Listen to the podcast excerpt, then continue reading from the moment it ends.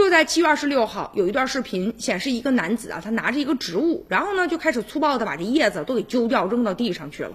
对着这个镜头还在微笑。这个植物是什么呢？网友说呀，这个男的他应该是在香格里拉，而且撕的这个植物啊叫做塔黄，医师呢只开一次花，希望这男的迅速向当地的林业部门去自首。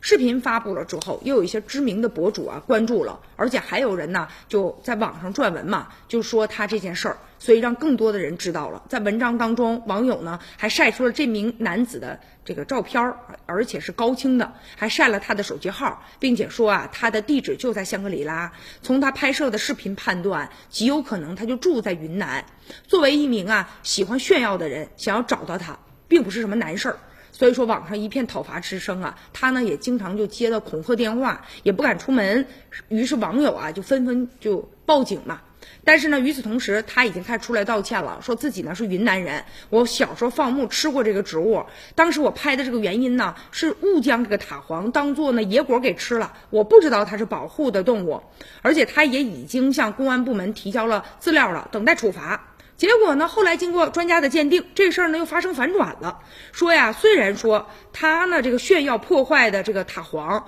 啊，确实有这个事儿，但是呢，这个塔黄本身并不是呢珍稀的植物和保护的植物，当地呢也并不是保护区，也就是说他的行为呢并不违法。于是呢，这个人又变得理直气壮起来了啊，又声称打算要起诉那些造谣的网友。他呢虽然说有错，但是并没有违法违规。鉴于呢这个破坏植被了，所以现在也要对他进行。批评教育啊，但是呢，他表示说对那些重伤他的造谣的网友，他希望啊讨一个公道。